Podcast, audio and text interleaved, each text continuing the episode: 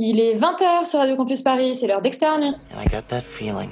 Mm, yeah, that familiar feeling that something rank is going down out there. Oui, non, non, vous vous trompez pas, il s'agit bien d'une apostrophe. hein. Voilà, je m'adresse à vous, chers spectateurs. Don't ever feed him after midnight. She's alive! Alive!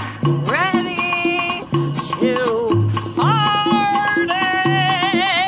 I'm sorry, Dave. I'm afraid I can't do that. I'm a man. Well, nobody's perfect. Qu'est-ce que c'est C'est pas quoi faire. Les acteurs sont à l'aise dans leur personnage, l'équipe est bien soudée, les problèmes personnels ne comptent plus, le cinéma règne. Vers l'infini et au-delà! Premier mercredi déconfiné pour Externe Nuit qui poursuit néanmoins ses émissions à distance dans le plus grand respect des mesures gouvernementales, mais avec un programme particulièrement thug ce soir. Hugh Jackman nous enseignera la bad education et ses stratégies plus ou moins honnêtes et payantes pour dissimuler un détournement de fonds et contenir un scandale. À Bonne École, on étudiera aussi l'art du mensonge avec la star du domaine, Pinocchio, et en compagnie de ses élèves qui pourraient bien dépasser le maître des héroïnes du carton Netflix Dead to Me. Ce soir, et comme souvent, c'est pourtant, le- pourtant le plus droit, hein, euh, d'entre eux qui risque le plus gros. Mathieu Amalric a quitté les- le bureau des légendes et se bat maintenant pour récupérer son héritage dans la série d'Arte, L'agent immobilier. Enfin, lui, Uzi Eddie, la nouvelle création de Netflix parisienne et Jay-Z que tout le monde a adoré chez Extérieur Nuit. Oh wait, mon nez s'allonge déjà si c'est possible. Extérieur Nuit, c'est parti Et on commence tout de suite avec les news de la semaine. Léa, on devrait bientôt partir à Cannes, normalement, s'il n'y avait pas eu euh, toute cette affaire de Covid. Et oui, Elisabeth, en ce mercredi 13 mai, nous devrions peut-être même être déjà dans le train de nuit censé nous emmener sur la croisette. Malheureusement, confinement oblige, il n'y aura pas de festival de Cannes cette année. Bien que le marché euh, se tienne quand même dans une version virtuelle en ligne, Thierry Frémaux a annoncé un peu dépité que nous étions partis pour avoir un Cannes fabuleux. Bien sûr, c'est toujours assez facile de réécrire l'histoire après coup. Euh, le directeur patron du, du sélectionneur, euh, que dire de Thierry Frémaux, délégué général du Festival de Cannes, euh, s'est entretenu dans les colonnes du média américain Screen Daily pour évoquer les nouvelles formes que prendront l'événement international.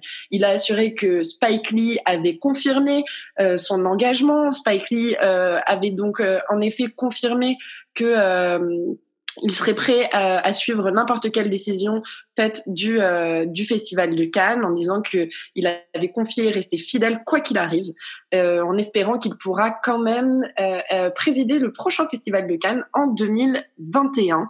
Euh, Thierry Frémaux entend laisser les salles de cinéma en espérant que l'objectif du Festival de Cannes sera désormais d'organiser des événements dans les salles de cinéma pour soutenir les professionnels du monde entier. Il n'y aura donc pas de Festival de Cannes à proprement parler, mais il y aura bien un label Festival de Cannes pour les films qui auraient été sélectionnés et dont il révélera la liste début juin 2020. Et celui qui est aussi dead que le Festival de Cannes 2020, c'est Johnny. Et lui aussi a le droit de voir euh, sa, sa, sa vie euh, réécrite, Léa. Tout à fait, il fallait s'y attendre. Johnny Hallyday sera le sujet d'un prochain biopic. Qui est plus surprenant par ailleurs, c'est qui le réalisera? Eh bien, il s'agit d'Olivier Marchal, dont on attend toujours la prochaine réalisation Bronx, qui devrait sortir en septembre prochain. Il préparait par ailleurs un euh, biopic sur ce personnage, l'idole des jeunes, le seul et l'unique Johnny Hallyday. Pour l'instant, euh, pas vraiment de distributeur ni de producteur. Le biopic ne sera pas pour tout de suite. Il est trop tôt pour parler euh, du reste, mais Marshall a quand même livré qu'il partira des 18 ans de Johnny pour aller jusqu'à sa mort sans aborder les problèmes d'héritage.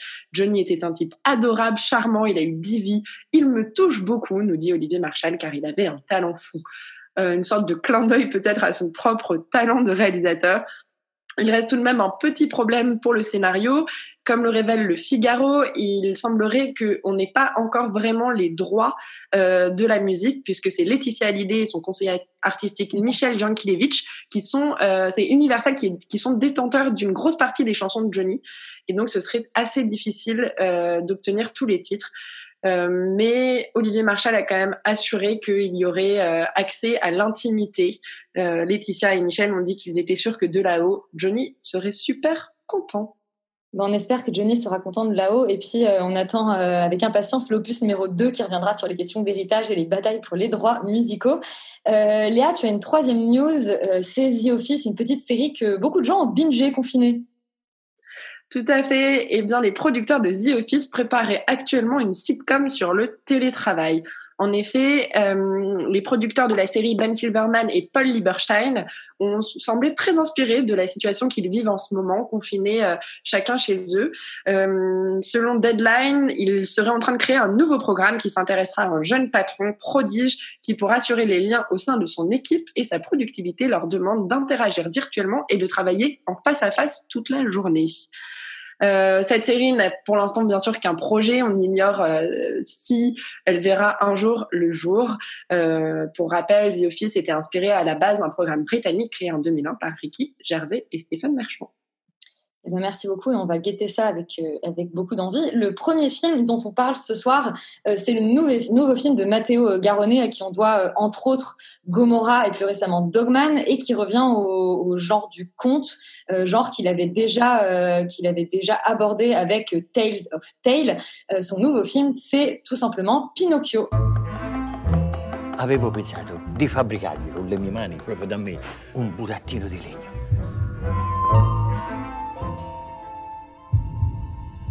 Pinocchio, dai, di qualcosa. Babbo! Et du coup, avant de, avant de parler de Pinocchio, j'ai une question simple. Romane, est-ce que tu as survécu à la scène de la baleine qui hante ton imaginaire depuis ta, ta plus tendre enfance? Euh, écoute, j'ai euh, j'ai un peu fermé les yeux, mais j'ai survécu, euh, notamment parce que c'était plutôt bien filmé. Euh, donc, euh, donc oui, j'ai survécu. Bonne nouvelle. Très bonne nouvelle. Très bonne nouvelle. Et du coup, voilà, bah, tu, comme tu l'as dit, euh, Pinocchio, c'est euh, la nouvelle adaptation euh, du conte de Carlo Collodi, qui a été là filmé par Matteo Garonne. Moi, j'avais adoré Dogman et Gomorrah, donc j'avais très envie de voir ce film. Et voilà. Et pour ceux qui n'ont pas eu d'enfance et qui connaissent pas ce conte, ça raconte l'histoire d'un pantin de bois fabriqué par un pauvre monsieur qui s'appelle Geppetto. Et, euh, et ce pantin va devoir euh, apprendre à obéir euh, et à dire la vérité dans un monde qui, lui, est malhonnête. Euh, donc voilà, c'est un film qui devait sortir euh, en salle, mais qui, du coup, confinement oblige, il est sorti sur Amazon Prime. Donc voilà, et du coup, comme tu l'as dit, moi j'aimerais remettre les points sur les i et dire que Pinocchio est un film d'horreur et ne venez pas me dire le contraire parce que j'ai plus transpiré qu'en regardant Midsommar. Euh, et justement, je trouve que c'est quelque chose que Matteo Garonne a très bien compris euh, et, c'est ce qui fait une des grandes forces du film parce que euh, en reprenant le, conte finalement quasiment à la lettre en termes d'histoire et de narration, il retranscrit au cinéma et à la mise en scène un univers qui est absolument terrifiant, tout en faisant un monde hyper fantastique. Et ça, il arrive à le faire avec un style qui lui est très propre et très personnel. Et justement, on reconnaît toute l'ambition sociale de Matteo Garonne, la même qu'il a eu pour Dogman, puisque ici encore, euh, il dépeint dans un tout autre euh, genre la, cupidité des gens, la cruauté du monde dans lequel on vit et un espèce de cercle vicieux. Euh, il utilise d'ailleurs un peu les mêmes couleurs que les mêmes couleurs crasseuses que, dans Dogman, et ça illustre très bien le propos de l'histoire. Et il y a toujours un espèce de réalisme super violent dans la grammaire stylistique du cinéaste. Et paradoxalement, c'est presque encore plus vrai ici, alors qu'il s'agit d'un conte fantastique. Euh, il y a aussi, il a repris vachement le, tout l'aspect mythologique euh, avec une scène de début qui est très belle, avec un bout de bois voilà qui bouge euh, euh, et une statue qui se réveille, qui rappelle le, le mythe de Pygmalion et Galatée. Donc, euh, en, en fait, euh, il, il a repris des trucs très classiques, mais pour en faire quelque chose de très personnel. Et il arrive à rendre un conte qu'on connaît pourtant sur le bout des doigts, un, un- quelque chose de complètement nouveau. Moi, j'avais l'impression d'avoir oublié toutes les scènes de Pinocchio, sauf celle de la baleine, euh, et qu'on me racontait l'histoire euh, pour la toute première fois. Et en fait, c'est pas mal pour une énième euh, adaptation d'arriver à faire ça. Et je crois que ça tient d'une part à l'univers euh, très personnel que Matteo, Garonne a, réussi à créer, et à l'histoire qu'il a choisi pour continuer son œuvre et son discours, parce que il est toujours question euh, dans ces films d'une innocence qu'on nous vole, d'une naïveté qui n'a pas le droit d'exister, et de cette idée aussi intemporelle qu'actuelle finalement qu'un enf- un enfant qui, à qui on vole sa jeunesse sera fatalement un mauvais adulte. Et finalement, c'est presque le, préquel de Dogman. On se demande même si Pinocchio est pas euh, l'adulte euh, qui est devenu euh, le, perso- le personnage de Dogman. En tout cas, il y a une, intertextualité, avec, le film Dogman qui, est juste fascinante. Donc voilà, moi je vous conseille euh, vivement de voir ce nouveau film qui est, qui est bourré de poésie. Et si vous voulez euh, redécouvrir ce conte avec euh, de nouveaux yeux. avec de nouveaux yeux, de nouveaux yeux comme ceux de Yuri. Yuri, est-ce que tu es un ancien enfant malheureux qui est devenu un mauvais adulte? Probablement, surtout que je n'ai pas vraiment grandi avec Pinocchio, mais avec sa version soviétique qui s'appelle Buratino, que les soviétiques ont euh, adapté euh, car ils n'avaient pas les droits sur le conte original, donc ils ont changé le nom de tous les personnages, mais ça reste absolument la même histoire. Et si vous avez l'occasion de le regarder sur YouTube, c'est un festival de kitsch et euh, de trips ou LSD, assez marrant. Euh, non, non, mais concrètement, le, film de Matteo Garonne, alors je suis content pour Roman hein, parce que visiblement, elle a passé un bon moment. Moi, je me suis ennuyé fermement devant ce film. Je n'ai vu aucun intérêt à, à, à cette réadaptation. Je trouve qu'elle qu'elle se vautre dans une débauche d'effets spéciaux assez laids, une, une sorte de justement tout, tout fait carton pâte, tout fait faux. Je, je, je vois pas du tout justement ce, cette pâte entre guillemets réaliste euh, dont tu parles, Roman. Donc, je trouve qu'au contraire, euh, tout ça est tout ça est très surfait, très très esthétisé, très maniéré, mais d'une manière qui est qui est assez euh, m'as-tu vu et qui m'intéresse pas beaucoup. Euh, D'autant plus que je trouve que le scénario est pour le coup assez chiant. Euh, c'est vraiment, euh, c'est vraiment effectivement le conte à la lettre. On suit toutes les péripéties les unes après les autres, et, et, et c'est pas vraiment une forme de narration qui moi m'intéresse et m'emporte en tout cas. Euh, je trouve par ailleurs du coup le film très long et j'ai vraiment eu du mal à le terminer. D'un point de vue formel, je trouve que le son du film est extrêmement agressif. C'est-à-dire que j'avais, c'était terrible à regarder au casque. C'est-à-dire que vraiment peut-être qu'au cinéma ce serait passé, mais au casque, j'avais vraiment l'impression qu'on me hurlait dans les oreilles pendant deux heures, et donc ça fait que voilà, le, ce visionnage était particulièrement douloureux. Mais voilà, je je, je, je je peux pas vraiment en dire du bien dans le sens où où je, je, ça m'a vraiment laissé de marbre, ça m'a laissé de bois presque finalement, comme euh, Pinocchio. Hein, voilà, donc euh, je vais me pendre pour cette vanne.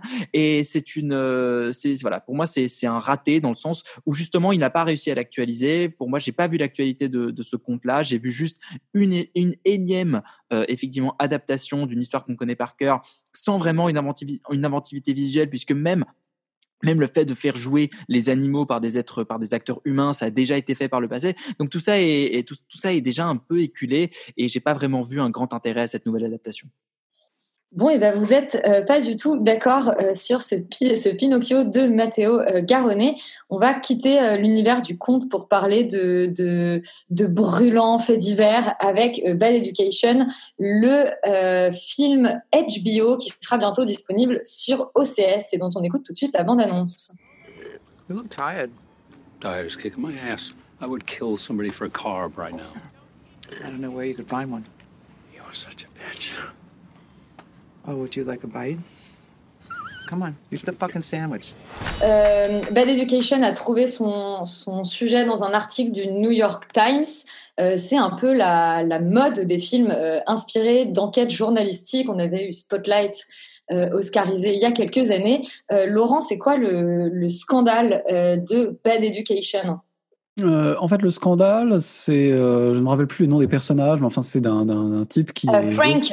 Jackman, c'est Frank. Qui est joué par Hugh Jackman euh, et qui euh, est une espèce de, de, comment dire de responsable administratif d'une école, enfin d'un lycée américain à Long Island et qu'il a réussi à faire euh, monter euh, parmi les meilleurs lycées publics du pays.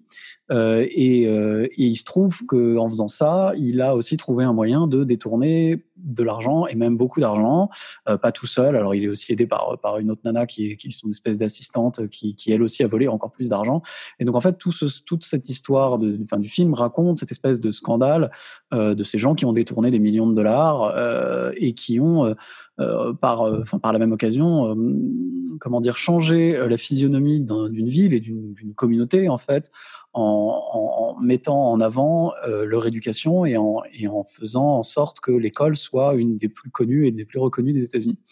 Euh, c'est euh, un film qui est assez euh, c'est un film qui est un peu je dirais un, peu médiocre. C'est à dire que c'est un film c'est un film qui est pas extrêmement intéressant euh, parce que ce qui est un peu dommage c'est qu'il se base euh, sur des faits qui sont euh, assez intrigants justement c'est-à-dire tout l'impact social que peut avoir l'éducation aussi bien sur les professeurs mais que sur les comment dire les habitants d'une ville et sur les élèves etc et, euh, euh, et, aussi le, du coup les, tentations que ça peut donner vis-à-vis des, des, comment dire des, oui des, gens qui éduquent en fait des éducateurs et des, et personnels administratifs de ces écoles euh, mais ça le fait au travers d'un choix de point de vue qui est assez étonnant, qui est de, de faire une espèce de film d'enquête, mais vu du point de vue de la personne qui est enquêtée et pas de la personne qui enquête.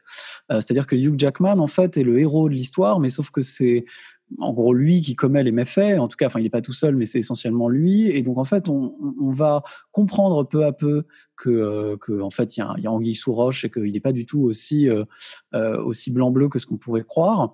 Et donc et donc, en fait, on, voit cette espèce d'enquête, mais avec un regard extérieur d'une personne qui ne la suit pas vraiment. Et moi, j'ai un problème avec ce parti pris, même s'il est intéressant parce qu'il est assez nouveau dans le fond. C'est que, c'est que, en fait, l'histoire et l'intrigue est très bien menée.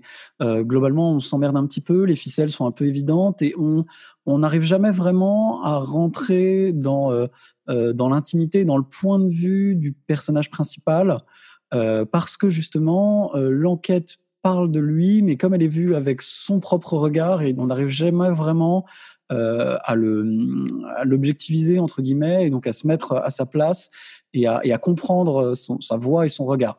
Euh, ce qui est un peu, ce qui je trouve rend le film euh, un peu faible. Et je trouve que c'est assez dommage parce que parce que ce dont il parle et ce dont il traite et même son point de vue est assez novateur et assez intéressant. Euh, je trouve que ça, c'est un peu un coup d'épée dans l'eau. C'est-à-dire que ça, ça va pas beaucoup plus loin que, que ce que ça aurait dû aller. Et finalement, c'est, c'est pas passionnant alors que ça aurait pu l'être euh, dans les veines d'un, des films, voilà, un peu comme ça sur des scandales, comme on a pu voir. Tu as cité Spotlight, etc., ce qui, qui est plutôt un bon représentant. Euh, voilà, c'est, c'est un film, c'est un film qui finalement euh, est un film télé, quoi, ni plus ni moins, et, et, mérite pas beaucoup plus que la diffusion qu'il a eue. Euh, voilà, j'ai pas trop grand chose à en dire parce que c'est pas assez ni médiocre ni, ni génial. Tu veux dire que justement c'est médiocre, c'est ni, enfin, voilà, c'est ni horrible ni génial. C'est euh, voilà euh, gentiment médiocre. Euh, Yuri, tu partages ce point de vue sur Bad Education? Oui, totalement. Et je trouve effectivement que c'est assez dommage parce que le, le, film hésite tout le temps entre plein de choses. Il hésite entre les histoires qu'il veut raconter. On va suivre plusieurs personnages sans vraiment arriver à se centrer sur un protagoniste euh, pour, euh, pour nous mener dans toute l'histoire. Il hésite également entre plusieurs registres, c'est-à-dire que c'est à la fois un, film euh, effectivement basé sur une enquête journalistique et en même temps ça se veut quelque chose d'un peu satirique à la Vice ou, ou Big Short avec, avec un côté un peu un peu un peu grinçant, un peu cynique et et du coup, c'est un mélange qui est particulièrement, en fait, aseptisé et, qui, qui, qui, qui n'émeut pas vraiment. Et on n'est ni vraiment bluffé par cette histoire dans, dans le sens où on dirait waouh c'est tellement une arnaque incroyable que j'ai vu euh, que, que je l'ai pas vu venir. Et finalement on n'est pas totalement ému par les personnages alors que il y a du contenu notamment dans le personnage de Hugh Jackman qui est très bien joué. Je trouve que le il, joue vraiment super bien ce, ce, ce, ce personnage de directeur d'établissement scolaire euh, qui en fait alors c'est pas vraiment un spoiler, mais qui est gay et, qui, le cache, etc. Et, en fait, il y, avait, tout un truc intéressant à faire sur, euh, justement cette, homosexualité cachée, parce que il y a aussi toute la représentation sociale euh, de son rôle dans la, communauté, et qu'en fait, toutes les, mamans wasp euh, blanches protestantes américaines, finalement, elles, sont toutes un peu amoureuses de lui. Donc, si, si lui admet qu'il est gay, en fait, c'est tout son empire qui s'écroule quelque part. Enfin, il y a beaucoup de choses comme ça qui sont sous-entendues, mais qui sont jamais jamais vraiment explorée ou exploitée euh, comme elle pourrait l'être. Et donc voilà, moi je trouvais effectivement que c'est un gâchis parce que le matériau d'origine pourrait être en fait assez passionnant et assez intéressant et, soulever plein d'interrogations euh, cool et, intéressantes. Néanmoins, voilà, je, je trouve que le film euh, échoue à trouver une forme qui lui convienne et également à, avoir un scénario euh, qui tienne la route de bout en bout et qui sans, sans nous perdre finalement parce que j'ai un peu eu du mal à m'attacher à cette histoire jusqu'au bout et à terminer le film en bonne et due forme en bonne et due forme. Euh, pour euh, Bad Education, euh, c'est le moment de sortir vos armes, euh, à défaut de sortir vos instruments. On va parler de Eddie, la nouvelle euh, création de Netflix, enfin la nouvelle Netflix Original, une série enfin américano-française plutôt, euh, dont on écoute tout de suite la bande-annonce.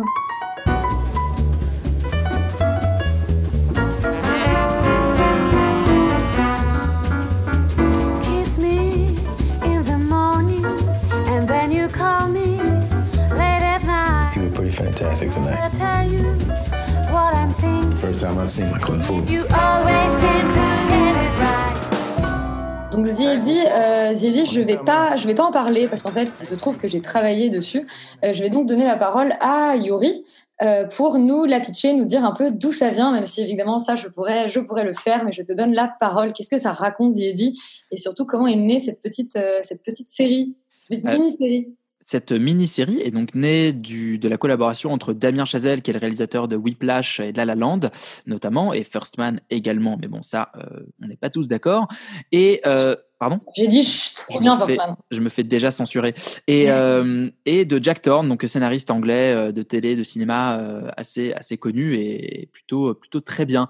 Ça raconte l'histoire d'un club de jazz dans un Paris contemporain mais néanmoins un peu fantasmé, euh, mené par euh, Elliot Udo, un, un, pianiste américain euh, qui va du coup devoir euh, gérer la, la, mort de son, de son collaborateur puisqu'elle arrive à l'épisode 1 et tous les, toutes, les, toutes les embrouilles qui vont venir avec ça. Donc ça va être un peu une sorte de chronique de, ça mêlée à une enquête policière sur fond de jazz dans un Paris un peu filmé à la John Cassavetes pour les deux premiers épisodes. Ça c'est un peu le pitch, on va dire, général de la série avec également euh, la fille euh, qui arrive et qui chamboule un peu euh, son quotidien et son existence.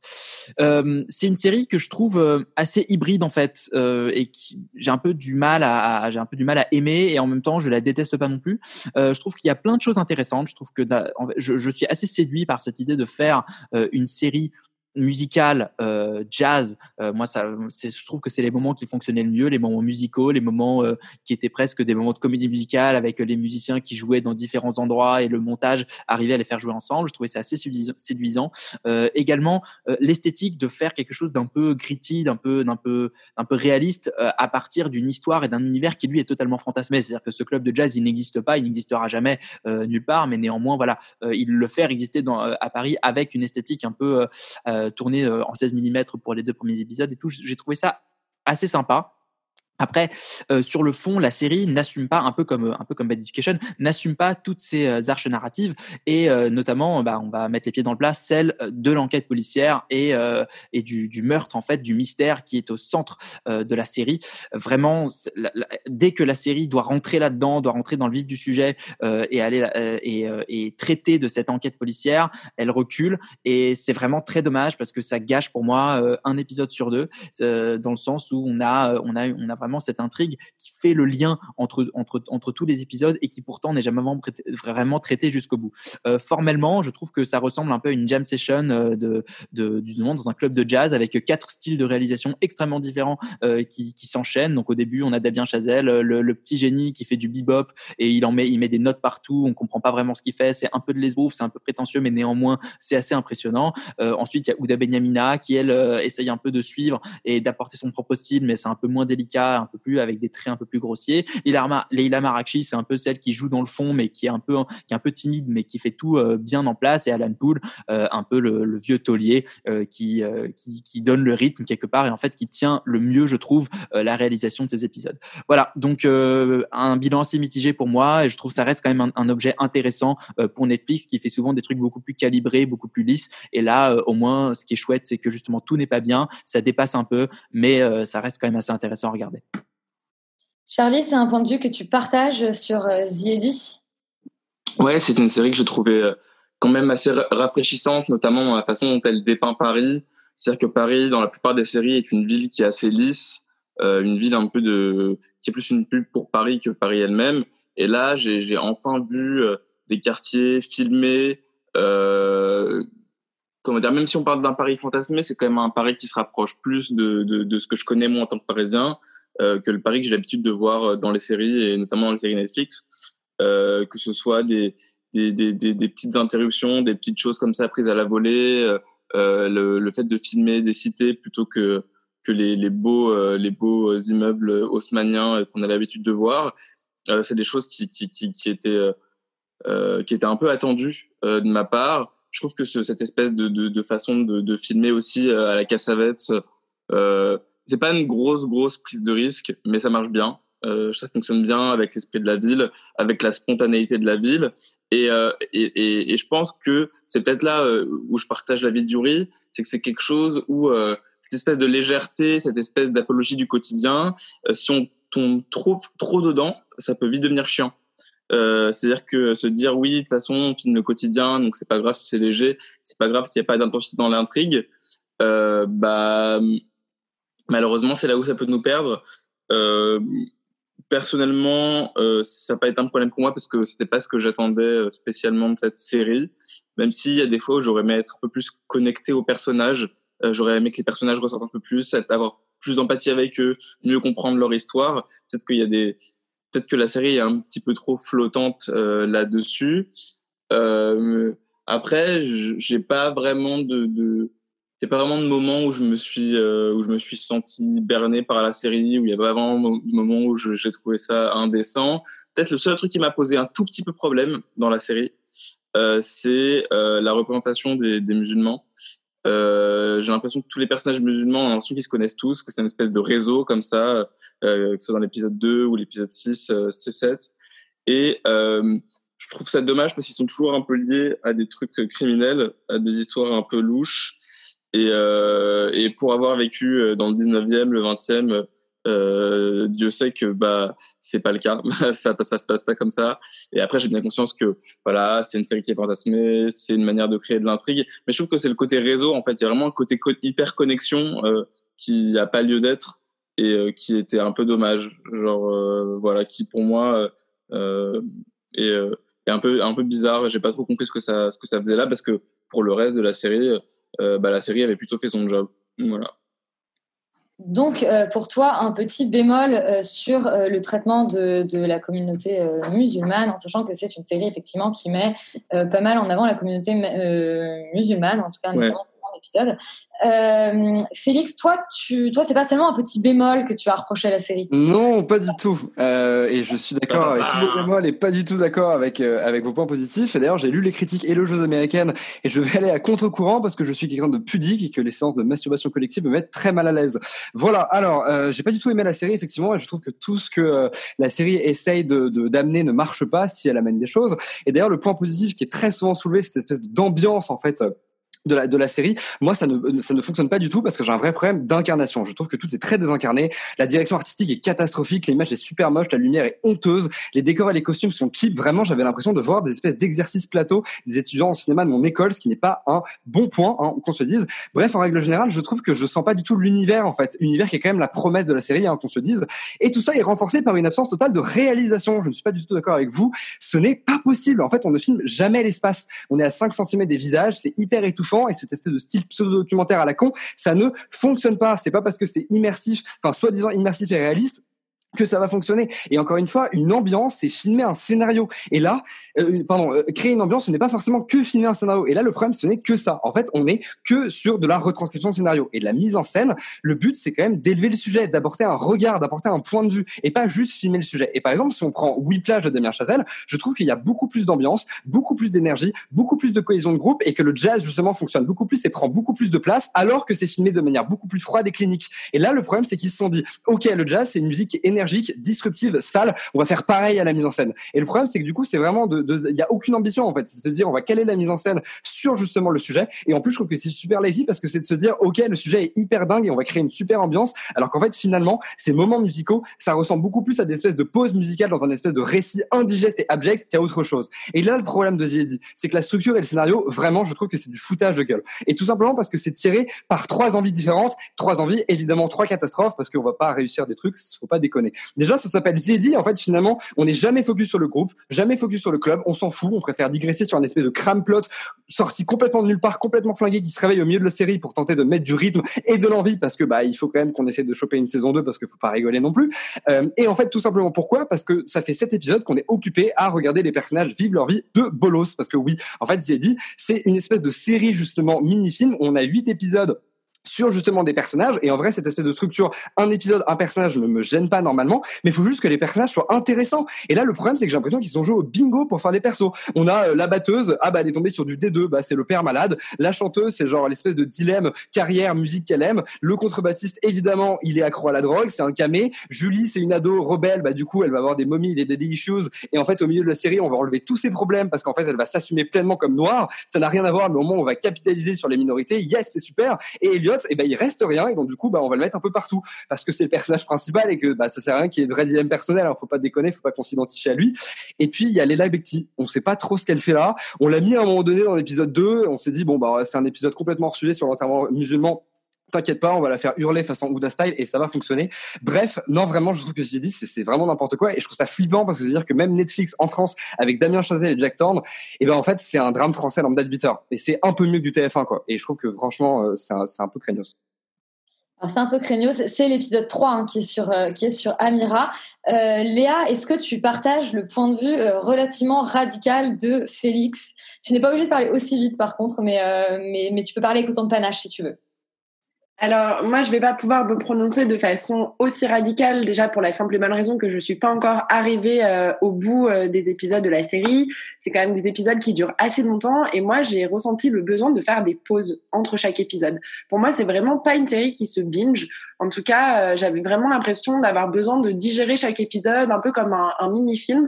Et j'ai retrouvé un peu ce plaisir que j'avais avec le Bureau des légendes et sa manière d'être diffusé euh, récemment, c'est-à-dire de vraiment apprécier, digérer ce que tu reçu comme information, voir ce, sur quoi ton cerveau a mis le plus de focus et ce qui va te rester et être vraiment intéressant dans la suite de euh, cette dégustation.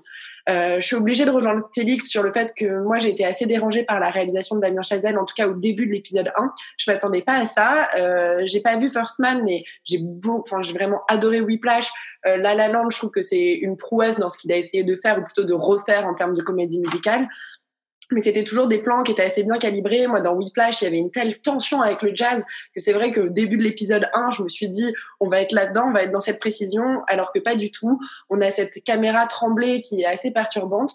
Bon, finalement, on s'attache assez vite à Elliot, on s'attache euh, assez vite à ce lieu, euh, au personnage de Tahar Rahim et Laila Bekti aussi. Finalement, ils sont très attachants, donc euh, on, on, on passe un peu outre la réalisation. Je me suis posé la question si je l'avais vu sur grand écran, peut-être j'aurais été moins choquée que cette dégustation entre guillemets euh, sur un ordinateur, qui est peut-être pas la meilleure manière euh, d'apprécier cette série. Euh, mais je reste encore très curieuse de la suite. Euh, j'ai vraiment envie d'aller au bout. C'est pas un- une série que j'ai envie d'abandonner. Et, euh, et je rejoins complètement Yuri sur le fait que ça fait du bien en fait d'avoir ce genre de série disponible sur Netflix. On est quand même très habitué à avoir des projets très calibrés, à avoir aussi une réal finalement qui n'essaye pas grand chose en série puisque c'est posé, c'est comme ça qu'il faut faire. On va partir sur 10 épisodes, donc il faut vraiment que on respecte tel et tel code. Là, d'avoir une série qui essaye de faire quelque chose, même si c'est pas toujours réussi, ça fait du bien et, euh, et ça rafraîchit un peu euh, les, les fils d'actualité euh, Netflix qui nous permettent d'appréhender un peu autre chose. Je rejoins aussi euh, Charlie sur ce qu'il a dit sur euh, le pari qui est montré. Je trouve que euh, ça fait aussi du bien euh, d'être dans des appartements qui sont réalistes, des appartements, on se dit ouais, ok, en effet, une nana de 30 balais peut vivre ici. Ouais, ok, un mec qui vient d'arriver de New York, qui a pas forcément, enfin, qui a les moyens sans les avoir, il, peut vivre là. Et pas être dans des appartes avec 12 connards, tous potes de Pierre Ninet, euh, 300 mètres carrés euh, sur le Trocadéro. Voilà, donc ça, ça fait un peu du bien. Et moi, je vous encourage quand même à, à découvrir cette série, à la poursuivre si vous avez euh, envie ou à vous arrêter au bout d'un épisode si vous appréciez pas. Mais je pense que regardez au moins ce premier épisode, ça fait déjà découvrir quelque chose de nouveau et de euh, très appréciable. Laurent, quel est ton point de vue sur cette série Diedi Euh, avec moi, on va rester Euh. beaucoup plus calme, déjà. Euh, beaucoup plus calme, c'est Laurent Murer Touch. Non, euh, en fait, malheureusement, je suis un petit peu d'accord avec Félix, mais je l'exprimerai pas tout à fait de la même manière parce que euh, je n'ai pas le même âge. Et donc, et donc, c'est c'est une série qui, qui, je trouve, en fait, enfin moi, m'a énormément déçu et je pèse mes mots euh, parce que euh, j'adore Damien Chazelle, euh, que le fait qu'il y a posé sa signature, son label, j'en attendais énormément. Je pense que c'est voilà un des plus grands réalisateurs de, la nouvelle génération, on va dire entre guillemets. Et là, en l'occurrence, c'est un échec patenté. Je vais même passer en fait sur le, le nombre de petits détails, problèmes de cohérence, problèmes d'histoire qui sont absurdes, qui n'ont pas de sens, de passages stupides, etc. Parce que la série en est truffée. Euh, Il y a, y a comment dire, il y a n'y a pas un seul épisode où il n'y a pas un moment où j'ai lourdement cringé au moins une fois. Euh, c'est euh, c'est en fait c'est une série qui euh, qui qui part d'un concept qui à mon avis ne tient enfin qui n'arrive pas du tout à tenir parce que c'est un concept très difficile euh, de déployer euh, une histoire à travers euh, donc huit personnages différents enfin sept personnages différents Euh, et, ce concept-là, même ce concept-là, en fait, est pas très bien tenu. C'est-à-dire que ces sept personnages-là, ils sont un peu gratuits. Euh, L'histoire est censée parler d'un groupe, mais en fait, euh, sur ces sept personnages, il y en a peut-être deux ou trois qui font partie du groupe. Le fait que le fait que, que comment dire que la réalisation change autant, euh, moi m'a un petit peu dérangé, d'autant que c'est un style de réalisation surtout pour les épisodes de Damien Chazelle que je trouve un peu un peu discutable et que j'aime pas beaucoup. Euh, mais bon après ça c'est voilà c'est une question d'esthétique personnelle.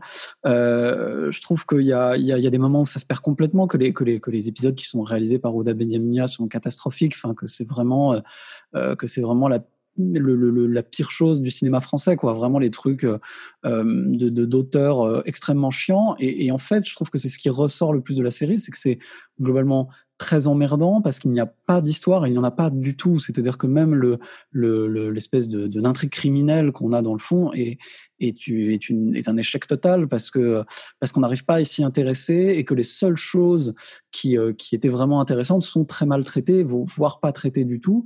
Et c'est euh, et donc voilà, c'est extrêmement dommage. Maintenant, euh, on n'est pas on n'est pas on est plutôt dans le purgatoire que dans l'enfer absolu quoi. On n'est pas encore tout à fait dans l'enfer parce qu'il y a quelques petites choses que je pense qu'on peut sauver, notamment l'écriture de certains personnages. Alors pas tous parce qu'il y en a où manifestement il y a des il y y a des gros changements en plein milieu qui n'ont pas vraiment de sens, mais il y a certains des personnages qui sont assez bien réussis. Il y a des relations entre ces personnages qui sont parfois assez bien réussies.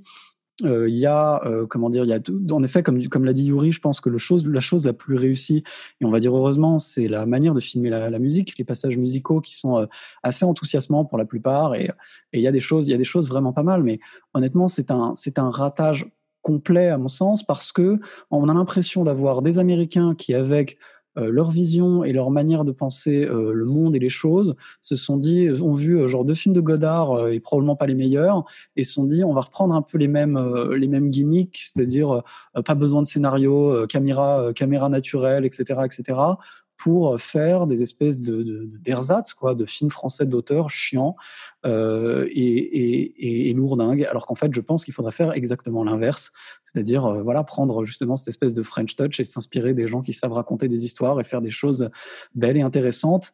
Euh, ce qui, à mon sens, n'est pas vraiment cette série. Donc voilà, et grosse grosse déception là-dessus. Euh, je voilà pas quoi dire d'autre. Grosse déception pour toi aussi, Romane. Tu es la dernière à prendre la parole sur euh, The Oui, je pense que je vais pas conclure euh, plus euh, positive. J'ai été assez déçue. En fait, on vous l'avait dit, mais le, le, premier truc qui frappe, c'est vraiment cette euh, mise en scène caméra épaule qui bouge dans tous les sens et qui veut, qui se veut naturaliste, etc. Mais sauf que un, effectivement, c'est complètement gratos, et deux, ce choix formel donne l'impression qu'on observe tout de loin euh, et qu'on vit jamais rien avec les personnages. Et je trouve que c'est justement euh, le problème principal, c'est euh, qu'on n'a aucune émotion pour le personnage, notamment parce qu'ils sont extrêmement froids. Je trouve que, euh, contrairement à ce que tu dis, Léa, moi j'ai eu énormément de mal à m'attacher à eux.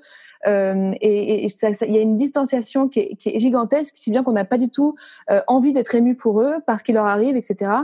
Euh, et surtout que, comme le disait Félix, le concept de la série est aussi de changer de point de vue à chaque épisode, donc chaque personnage a son épisode, mais finalement ça ne fait que creuser encore plus la distance avec les personnages qu'on connaît du coup qu'à moitié. Et surtout ça perd complètement son spectateur qui sait plus du tout de qui ou de quoi parle la série puisque le personnage d'Eliot finalement et c'est le plus présent et le moins présent à la fois. En fait là partout et on ne sait rien de lui ou en tout cas on s'en fout donc c'est très difficile de s'accrocher à eux et je crois que mon problème principal c'est la, la non hiérarchie de la série c'est-à-dire que on, elle veut à la fois être un, drame psychologique une série musicale avec une intrigue policière qui se mêle à ça et pourquoi pas cumuler tout? Sauf que là, c'est foutu tout au même niveau. Euh, et donc, il y a, ça, donne un truc qui est complètement euh, confus. Euh, voilà. Après, reste les, les, les, scènes musicales dont parlait euh, Yuri, qui sont effectivement des, complètement des pauses euh, dans la série. On ne sait pas trop pourquoi elles sont là, mais elles sont, elles sont chouettes. Et, et voilà. Et moi, je retiendrai quand même aussi Leila Bekti, qui pour le coup m'a donné des frissons dans le troisième épisode. En, en tout cas, je trouve qu'elle joue super bien le personnage qui est pourtant pas facile à jouer. Bon, eh bien, vous êtes tous maintenant conscients qu'Extérieur Nuit est bien une démocratie où tout le monde peut donner son avis euh, en toute liberté. Donc, on vient, parler de, on vient de parler de The la série créée par Jack Thorne. Et on va parler d'une autre série de Netflix, c'est Dead to Me, la saison 2, euh, créée par Liz Feldman. What did you do? We need to call the police. How's it gonna look if I go to the cops? Steve killed my husband. My boys can't lose me. No one can ever know what happened. Judy's back. Hi. I thought Judy wasn't going to be in our lives anymore. Guess you guys can't stay away from each other, huh? Oh, um, no. Charlie, alors tu avais découvert la saison 1 de Dead to Me. Euh, globalement, où est-ce qu'on en est et qu'apporte cette saison 2 dispo sur Netflix? Euh, en gros, Dead to Me, ça racontait l'histoire d'une femme qui était veuve, qui avait du mal à se remettre de la mort de son mari.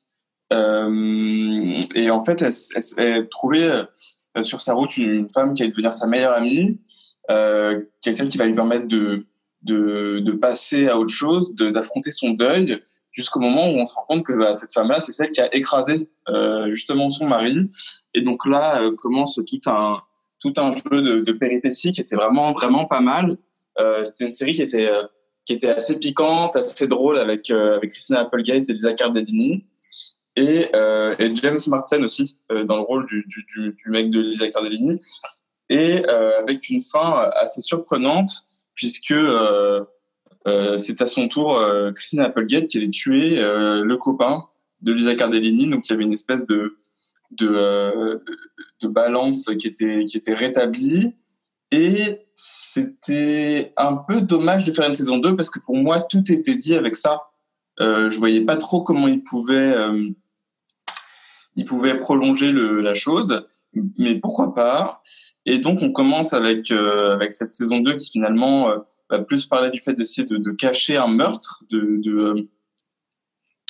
de, faire en sorte que que Christina Applegate et, et Lisa Cardellini bah, euh, plantent un peu ce corps qu'elles ont caché dans un, dans un congélateur dans leur garage. Et euh, ça marche plus trop trop parce que parce qu'en fait on, quitte complètement le sujet de base quitte complètement euh, le, sujet du deuil et on commence à partir dans une espèce de comédie potache un peu bourgeoise qui n'a pas vraiment lieu d'être qui est pas spécialement drôle euh, on nous fait le coup du, frère jumeau, euh, du frère jumeau. Enfin, c'est vraiment le pire truc. On se croirait dans Dallas, quoi, genre ou dans la saison, je sais pas combien de la croisière s'amuse où il y a le, même pas, c'est même plus le jumeau maléfique à ce niveau-là, mais voilà, c'était des artifices dont la série n'avait pas besoin. Euh, au contraire, il aurait fallu plutôt euh, euh, essayer d'explorer, euh, continuer à explorer le, la question du deuil, mais euh, à travers, euh, à travers le personnage de Lisa Cardellini ou alors vraiment faire revenir le personnage de James Marsden et faire en sorte qu'il n'ait pas été tué à la fin de la saison 1, mais il y a un truc qui n'a pas bien été choisi, il y a un truc qui n'a pas bien été mené, et malheureusement, comme la série perd en intelligence, elle perd aussi en, en drôlerie. Euh, donc je pense que cette saison 2 est facilement oubliable, et je vous conseille de rester sur la saison 1 euh, si jamais vous l'avez appréciée. Donc ça perd en intelligence, ça perd en drôlerie, c'est normal puisqu'avoir de l'esprit, c'est à la fois avoir un peu les deux. Euh, Léa, est-ce Oui, que tu bah, partages le point de vue de Charlie sur Dead to Me, toi qui, toi qui as de l'esprit, j'espère? Bah, je vais pas m'étaler tellement plus que lui. Euh, C'était une euh, surprise très agréable cette première saison de Dead to Me. Euh, J'y étais un peu à l'arculant au départ et en fait, euh, je me suis vraiment laissée emporter. Euh, Je l'ai bingé en une journée avec mes colocs. Euh, J'étais plutôt morte de rire. Enfin, je trouvais qu'il y avait vraiment quelque chose d'hyper sympa dans cette saison 1 qui se terminait avec un super twist. Enfin, il y avait vraiment des, des éléments très intéressants. Donc j'étais hyper contente que ça revienne et euh, j'ai aimé l'épisode 1, rien que le terminer, c'était une souffrance. J'ai tenu trois minutes en début d'épisode 2 parce qu'il y a un twist en fin d'épisode 1 où je me suis dit ah tiens voilà une piste à laquelle je n'avais pas pensé, ça pourrait être intéressant, mais en fait, il tue le truc dans l'œuf dès le début de, de l'épisode 2. Donc, j'ai définitivement lâché. J'ai aucune envie de poursuivre parce que je trouve que toute la magie qui opérait dans, dans la saison 1, qui faisait que, euh, on, on- à quel moment est-ce que l'une allait s'apercevoir que l'autre ne lui disait pas toute la vérité et tout, il y avait un truc qui opérait hyper bien. Là, euh, je trouve qu'il y a zéro enjeu, euh, c'est pas drôle. Vraiment, on- je suis pas du tout conquise. Donc, euh, je vous recommande vivement la saison 1, mais euh, ne vous forcez pas à commencer la 2. Eh bien oui, parce que les meilleures euh, plaisanteries sont les plus courtes. Euh, c'est pareil pour Dead to Me. Euh, on va parler maintenant d'une série Arte. C'est l'agent immobilier créé par deux auteurs, deux auteurs israéliens, Edgar Keret et Shira Geffen. On écoute la bande-annonce. Euh, oui, papa, je suis avec des clients là, je peux te. Hein? Vous êtes venu écouter le testament de ta mère. Tu sais que c'est le genre de chose qui prend du temps. Ça va pas être si compliqué que ça. Maman n'avait rien. Ta mère possédait un immeuble à Paris. Lequel? Les Galeries Lafayette? Je cherche le numéro 27 de l'avenue du Général Brunet. Il n'y a pas de numéro sur les immeubles. Ouais, l'agent immobilier, euh, série alors qui a visiblement beaucoup séduit la presse avec Mathieu Amalric, échappé du bureau des légendes. Ça raconte quoi l'agent immobilier, Yuri Est-ce que ça t'a plu? Alors euh, non, mais euh, ça raconte l'histoire d'un agent immobilier qui hérite euh, de la part de sa mère d'un immeuble en fait. Donc déjà on est sur une coïncidence quand même assez coïncidente et le et en fait l'immeuble est délaissé, délabré, euh, donc il sait pas trop ce qu'il va en faire et il, il va, il va, va découvrir que au sein de cet immeuble vivait, euh, vit toujours euh, une très vieille amie de sa maman, sa maman avec laquelle il n'a pas eu de contact pendant super longtemps, etc., etc., jusqu'à sa mort. Donc voilà, tout ça est traité euh, euh, sous l'angle d'une comédie. J'imagine qu'on lit ça dans la presse loufoque et jubilatoire, mais euh, voilà, c'est un peu une sorte de de d'humour absurde qui marche vraiment pas. Donc c'est pour moi ça ça m'est tombé des yeux si on peut si on peut parler euh, si on peut parler comme ça. Non non, ça me ça m'est ça m'a vraiment complètement euh, ennuyé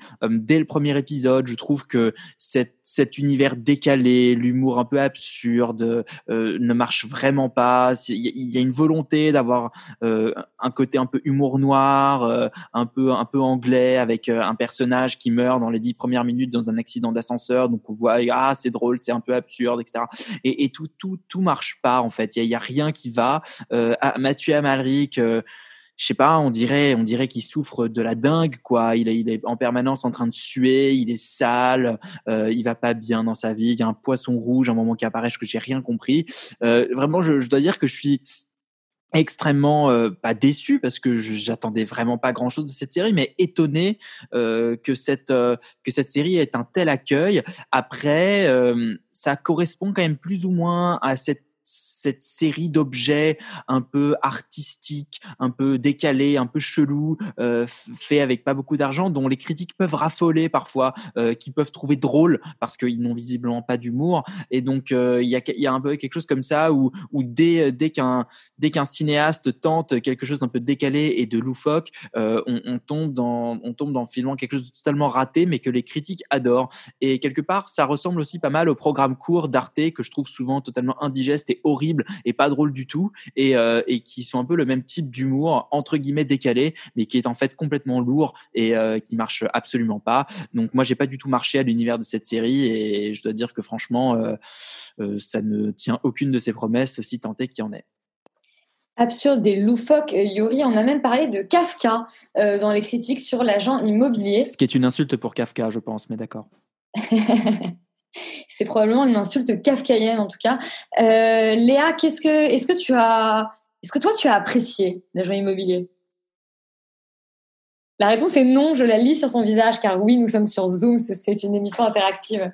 J'ai l'impression d'être vraiment, tu sais, la, la mauvaise élève de l'émission cette semaine, parce qu'à chaque fois, j'ai vu que un ou deux épisodes euh, des programmes dont je parle. Alors là, pour le coup, euh, j'ai pas lâché pour digérer. Euh, j'ai simplement lâché euh, en début d'épisode 2, parce que franchement, l'épisode 1, ça a été dur, quoi. Euh, je trouve qu'il y a, a rien qui va. Même Mathieu Amalric, qui est pourtant un super comédien, on a vraiment du mal euh, à, à comprendre, à s'attacher à lui. Ça part un, un peu dans tous les sens. Bon, j'avoue qu'en début d'épisode 2, il y a des certaines pistes qui sont prises où je me dis tiens, j'ai un peu plus d'intérêt pour euh, pour le personnage, je me pose quelques questions, peut-être que j'irai au bout de cet épisode 2, mais euh, mais vraiment pour l'instant, euh, je, je trouve ça assez catastrophique. On, on part d'un point de vue euh, complètement, enfin en fait d'un- d'un- d'un- d'une supposition un peu banale, un mec qui est agent immobilier, qui hérite d'un, de sa mère meurt, il hérite d'un immeuble, et puis là, euh, patatras, son meilleur pote meurt dans l'ascenseur, il, appelle même pas euh, les, pompiers, il sauve le poisson rouge qui clapote sur le sol, enfin, c'est, il, vit dans cet appart, on comprend rien, sa fille qui est gothique, il y a trop de choses en fait, il y a vraiment trop de choses, et, et j'ai, j'ai- j'étais, je trouvais que les dialogues étaient d'une d'une souffrance terrible. Euh, tu sens que même Mathieu Amalric est là et se demande pourquoi il est en train de dire ça et que lui-même, quand il dit la réplique, tu sens qu'il dit mais personne ne dirait ça dans la vraie vie. Et puis Ah, C'est terrible. Et, la présence d'Eddie Mitchell aussi, que je m'explique vraiment pas. Ouais, c'est n'importe quoi. Eddie Mitchell en père de Mathieu Amalric, ça n'a aucun sens. Euh, avec cette espèce de pseudo-intrigue du père alcoolique. Enfin, je trouve en fait il y a trop de choses et du coup à la fin on est là, il, il, il a une vision euh, de, de cet immeuble euh, 50 ans plus tôt. euh, on comprend pas du tout euh, comment le truc est joué, euh, beaucoup d'interrogations. Donc euh, j'ai pas du tout envie de, de continuer euh, cette expérience malheureusement. Bon, eh bien, ne continue pas cette expérience. Agent immobilier, c'est en tout cas un très bon métier euh, d'escroc. Euh, la dernière série dont on parle aujourd'hui, c'est Solar Opposite, créée par euh, donc Justin Roland, qui est un des, un des enfin le co-créateur de Rick and Morty, une série qu'on affectionne tout particulièrement ici, et de Mike McMahon. On écoute la bande-annonce. These genius aliens are smarter than any man. Who knows what game of chess with us? Oh, don't throw that out. I can sell it. It has an unstable gray hole inside. You're an unstable gray hole. nice. That feels like I'm the only Slorpian who wants to escape this planet. What up? We're aliens. Make room at the table. Donc je vous disais que Solar Opposite était créé par l'un des co-créateurs de Rick and Morty et ça tombe bien. On a euh, Laurent, notre Rick, et Félix, notre Morty, pour nous donner leur avis. Euh, je vais te donner la parole en premier, euh, Rick. Est-ce que la série euh, est à, à la hauteur de Rick and Morty, Solar Opposite Euh, je vais répondre oui, c'est une question un peu que tout le monde se pose. Je vais répondre rapidement non. Euh, mais est-ce que ça veut dire que c'est une mauvaise série? Pas forcément. Euh, en fait, voilà, Justin Roiland, donc c'est un des co-créateurs de Rick and Morty. Euh, c'est un personnage qui manifestement euh, a une façon bien à lui de voir le les choses et le monde, et il a même très vraisemblablement des, des, des- problèmes psychologiques non négligeables. Et, euh, et en fait, il a, il a fait cette série alors que euh, Rick and Morty, à cause de la personnalité tout aussi complexe de, de Dan Harmon, est une série qui a un rythme de production assez particulier euh, et donc du coup prend beaucoup plus de temps que d'habitude. Et donc clairement, c'est une espèce de side project où euh, Justin Roiland peut raconter un peu ses conneries. En fait, c'est ça, Solar Opposite, ça se voit. Euh, et du coup, euh, ça, on garde un peu une partie, en tout cas, de l'humour de, de Rick and Morty, donc le côté très absurde, le- les moments un peu qui, paraissent un peu improvisés et un peu invraisemblables. Euh, et, du coup, en fait, la série part vraiment dans tous les sens par rapport à par rapport à Rick and Morty qui pour le coup est beaucoup plus tenu parce que euh, Dan Harmon c'est une de ses obsessions justement de de tenir voilà le voyage du héros etc et raconter des histoires de manière euh, très très stricte et très euh, oui enfin non, selon selon un pattern assez assez régulier assez répétitif. Euh, et du coup en fait le, le- fait que ça parte un peu dans tous les sens et que ce soit un peu n'importe quoi euh, à la fois ça a un charme mais en même temps du coup ça imprime moins. Euh, ça imprime moins parce que parce qu'il développe pas euh, ses idées ses intrigues d'une manière aussi limpide et aussi intéressante et aussi intelligente que dans Rick and Morty. Euh, et d'ailleurs même parfois il développe pas grand chose du tout à part euh, espèce de succession de scènes toutes les plus débiles et absurdes les unes que les autres. Donc en fait ce que je dirais c'est que c'est une espèce de de Rick and Morty un peu light, euh, qui a un côté assez amusant, mais, mais qui n'est pas, euh, voilà, qui a, qui a rien de- d'exceptionnel, qui est pas aussi exceptionnel que Rick and Morty, ça, manifestement. Mais, mais qui, pour le coup, euh, pour les gens qui aiment bien Rick and Morty, ça reste assez sympathique. C'est, voilà, c'est, une série, c'est, voilà, c'est, une série B de, Rick and Morty. Et dans le fond, pour moi, ça passe. Et même, j'engagerais les gens qui aiment ce genre de choses à le regarder. Félix, notre petit Morty, est-ce que tu as retrouvé ta respiration depuis euh, ta, longue tirade sur The Eddy pour nous parler de Solar Opposite? Oui, euh, euh, bah, je suis totalement d'accord avec toi, Laurent. En fait, pour le coup, il y a un truc qu'on n'a pas dit, c'est que ça raconte l'histoire en fait d'une famille d'aliens qui vient, enfin qui prend refuge en fait. Aux États-Unis et qui vont du coup commencer à essayer de s'habituer un peu à la vie euh, américaine et du coup critiquer aussi l'absurdité quelque part de notre condition humaine, on va dire. Euh, ce qui est quelque chose en fait qui est assez vu dans les séries d'animation. Il y a beaucoup beaucoup de séries qui font ça. Euh, euh, les Simpsons ça faisait ça un peu, Family Guy, euh, American Dad, etc. Euh, donc du coup il y a, il y a, y a moins l'effet quelque part un peu novateur que pouvait amener justement Rick et Morty sur la manière de percevoir les univers, les personnages dans le monde de l'animation et les possibilités qu'on pouvait en faire.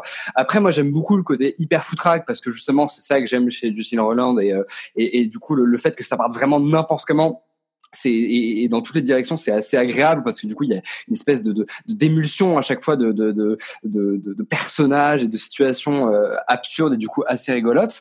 Euh, après effectivement je suis d'accord c'est vrai que ça manque un petit peu de tenue et surtout euh, ça va ça va venir quelque part euh, toucher à des trucs un petit peu plus classiques de encore une fois se moquer de de, de, de notre mode de vie etc etc là où Rick et Morty en fait avec quelque chose d'un peu plus méta euh, sur réfléchir aussi à euh, quelque part la paternité de, euh, de des séries, à la paternité justement de en règle générale notre pop culture, il y avait quelque chose de beaucoup plus actuel en fait. Je trouve que Solar Opposite a quelque chose d'un peu plus euh, euh, banal en fait, euh, mais qui la rend pas du tout euh, désagréable à regarder. Et je trouve qu'effectivement ça reste ça reste à chaque fois 20 minutes où euh, on rigole, il y, a- des situations complètement improbables et, et, et ça reste ouais encore encore une fois assez frais et, et assez et assez sympa à regarder. Assez sympa et, et- et frais à regarder, c'était Solar Opposite, créé par donc Justin Roland et Mike euh, McMahon. Extérieur Nuit, c'est terminé, mais surtout, vous restez sur Radio Campus Paris, vous n'éteignez pas votre petit transistor, c'est formellement interdit. Et surtout, vous, si jamais vous l'éteignez, vous transgressez, vous le rallumez la semaine prochaine, euh, et bien à 20h mercredi pour entendre Extérieur Nuit, la prochaine émission. On se dit à la semaine prochaine et on vous fait de gros poutous à distance dans nos masques. Bisous